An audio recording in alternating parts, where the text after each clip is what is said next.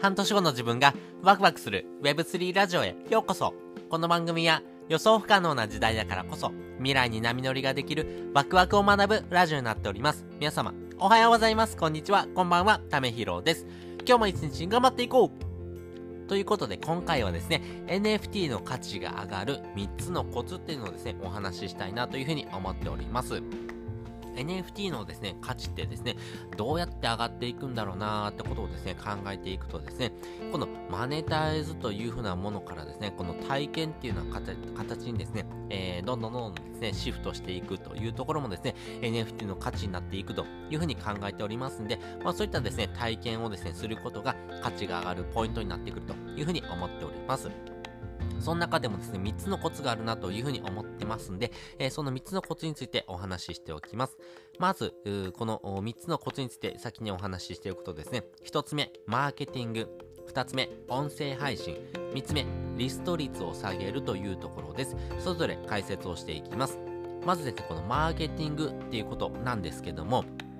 やっぱりこの NFT っていうものにですね、なぜ価値があるのかというところをですね、紐解いていくとですね、この NFT に価値があるのかっていうのをですね、欲しいなっていう人とですね、これを売りたいなっていう人がですね、いれば、えー、この資本関係の中で、えー、価値をですね、つけてですね、これを買わしてほしい。じゃあ、このいくらで買ってねってことをですね、えー、やることによってですね、欲しいと思う人がですね、増やしていくことが、え非常にですね、大事になってくるというところですね。あの、このですね、考え方で言うとですね、この NFT っていうものがですね、えー、お金ともですね、紐づいてくる、まあ、金融商品にもなってくるのかなというふうには思ってるんですけども、お金っていうところのですね、考え方にも近いのかなというふうに思っています。あの、皆さんですね、1万円札ありますよね。この1万円札って、えー、実際いくらでできるかって知ってますか、えー、私ですね、調べてみたところですね、この1万円札をですね、1枚作るのに約17円でできるというふうに言われております。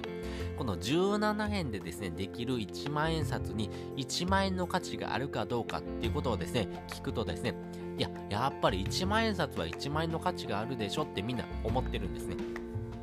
なぜそう思ってるのかなんですけども、それはですね、みんながですね、えー、1万円札は1万円の価値がある、そして5000円札は5000円の価値がある、そして1000円札は1000円の価値があるというふうに、共同幻想、まあ、要はですね、みんな、あそういったですね、えー、認識をしてるからこそですね、1万円札をですね、えー、稼いだ方がいいんだなってことがですね、分かってくるというところですね。まあ、この共同幻想っていうところがですね、あるからこそですね、えー、何かのですね、えー、評価、そして価値というのがついてくるというところですね。なので、まあ、マーケティングをすることによって、皆さん、この NFT にですね、こんな価値がありますよ。そして、えー、この価値をですね、えー、高めていくためにはですね、こういうふうな行動をしていくとですね、いいんじゃないのかなってことを言うとですね、あ、なるほど。じゃあ、こういった行動をすることによって、えー、いろんな価値をですね、紐付けていくことができるんだろうなってことがですね、ちょっと分かってくるというところもありますし、この価値をですね、つけていくという時にはですね、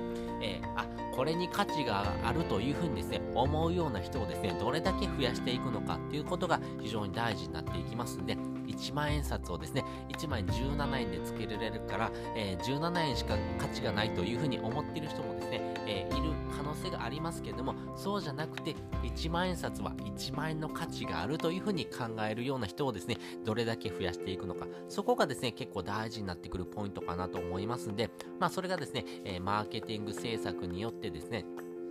人々にですね、えー、この NFT の価値がですね、これだけあるよってことをですね、示すきっかけになるのかなというふうに思っております。そして2つ目、音声配信なんですけども、SNS というところがですね、この Web2 の世界でぐーんと広がっております。まあね、えー、総合的なですね、やり取りをすることができますんで、えー、SNS、Twitter、Instagram、TikTok、YouTube なんかはですね、広くですね、浅くですね、いろんな人にですね、え、広がっていくようなですね、えツールになってくるというところが分かってます。一方で、音声配信に関しては、その真逆のですね、動きをしているというふうに思ってます。この音声配信はですね、えー、狭く深く、その人をですね、えー、深掘りするようなですね、えー、メディアになっています。この音声だからこそですね、え聞くというところは、まずこの音声をですね、聞くに値するかっていうのはですね、その人のですね、信用っていうのがありますし、その人のですね、音声の時間ですね、10分なら10分っていうような時間をですね、あなたのですね、えー、発信内容、そして、えー、その内容によってですね、自分のですね、えー、生活にどのような影響を与えるのかっていうことをですね、え深くですね、え知ることができますんで、やっぱりこの人のですね、発信を聞いてですね、自分のですね、え考えとかですね、知識をですね、増やしていける人だろうなってことがですね、えまず判断材料になりますんで、やっぱり自分のことをですね、え分かってる、そして、え自分が必要であることをですね、言ってくれる人のですね、話しかですね、やっぱり人の、人のですね、話を聞こうとは思わないんですね。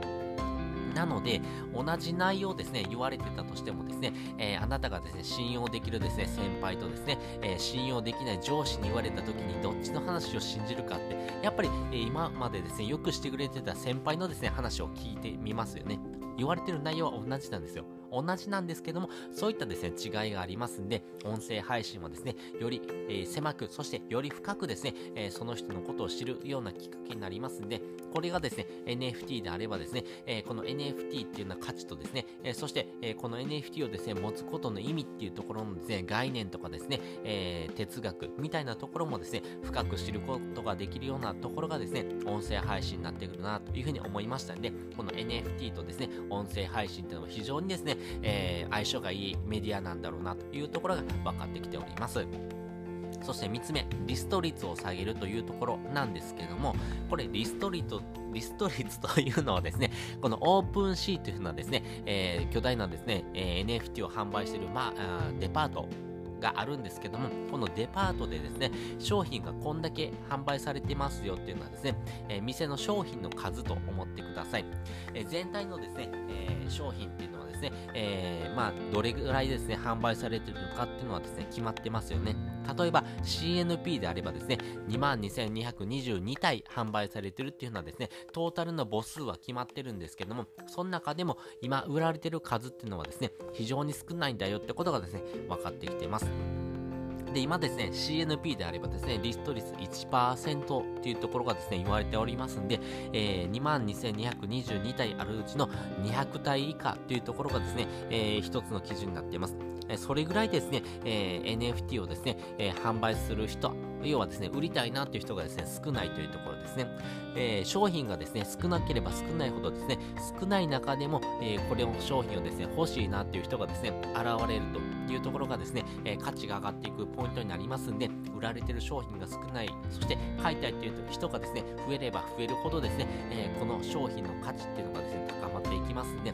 なので価格がどんどんどんどん上がっていくというところがあります。まあ、要はですね、合致法してもらうためのですね、えー、実用性というふうなですね、えー、この体験っていうのが非常に大事になってくるというところが分かってきております。まあ、例えばですね、このお話もしてますけども、CNP ですね、クリプト忍者パートナーズであればですね、この所有者にとってですね、どういうふうな実用性があるの、そしてどうやってガチホしてもらうような体験ができるのってことをですね、常に考えています。例えば、アプリをですね、えー、使える。まあ、この CNP を持ってるですね、人しかですね、使えないようなアプリもありますし、あとはですね、えー、CNP オーナーズというふうなですね、クーポンの役割をするというふうなですね、まあ、リアル店舗とのですね、紐付きというところで、CNP を見せることによって、例えばですね、蕎麦が1杯無料とかですね、ハイボール1杯無料とかですね、沖縄のですね、ロッジに泊まろうと思ったら、えー、50%オフだよとかですね、まあいろんなクーポンがありますんで、まあそういったですね、実用性があるというところで、ガチをしてもらうとかですね、あとはですね、この CNP を持ってることによって、他のですね、プロジェクトのですね、えー、ホワイトリスト、要は優先購入権をもらえるチャンスがあるよっていうのですね、ユーティリティなんかもですね、最近付属されてる部分もありますんで、どんどんですね、ガチをしたいな、これをですね、手放すことによってですね、他のプロジェクトをですね、安く買えるチャンスをですね、逃してしまうというのはですね、損失回避にもなりますんで、じゃあガチをしようっていう人をですね、増やしていくというふうなですね、実用性がですね、増えてきております。やっぱりですね、こういう風なですね、えー、CNP とかをですね、えー、例に挙げるとですね、やっぱりこの NFT の価値っていうのをですね、よりガチホしてくれる、そしてこのですね、NFT をですね、持ってればいいことがあるんだっていう風なですね、体験をしてもらうっていうことが非常に大事になってくるというところになってるのかなというふうに思っております。ということで今回ですね、NFT の価値が上がる3つのコツっていうのをですね、お話ししておきました。まあ、体験というところをですね、えー、紐づいたですね、形がですね、えー、価値が上がっていくポイントになってくるというところも分かっておりますし、その中でもどういうふうなですね、体験をしていくのかというところでは、マーケティング、そして音声配信、そしてリスト率を下げるようなですね、体験というところをですね、紐づくとですね、えー、NFT の価値がですね、上がりやすいのかなというふうに分かってきております。そして本日の合わせで聞きたいです。本日の合わせで聞きたいは、なぜ古参という投資が広まるのかっていうのをですね、概要欄にリンク載せております。これ非常に面白いなというテーマなんですけども、投資というふうな考え方はですね、今までですね、えー、投資すればですね、利益が得れるか得れないかというふうなですね、部分が大きなポイントになっていました。今まではですね、100万円をですね、投資して、それが1000万になるのか、えー、1億になるのか、はたまたそれがゼロになるのかっていうところがですね、投資の考え方だったんですけども、古参というふうなですね、考え方が出てきております。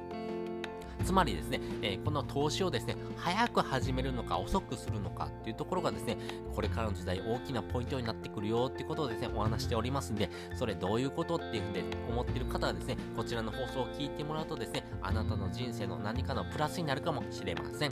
ということで、本日もですね、お聴きいただきましてありがとうございました。また次回もですね、よかったら聞いてみてください。それじゃ、またね。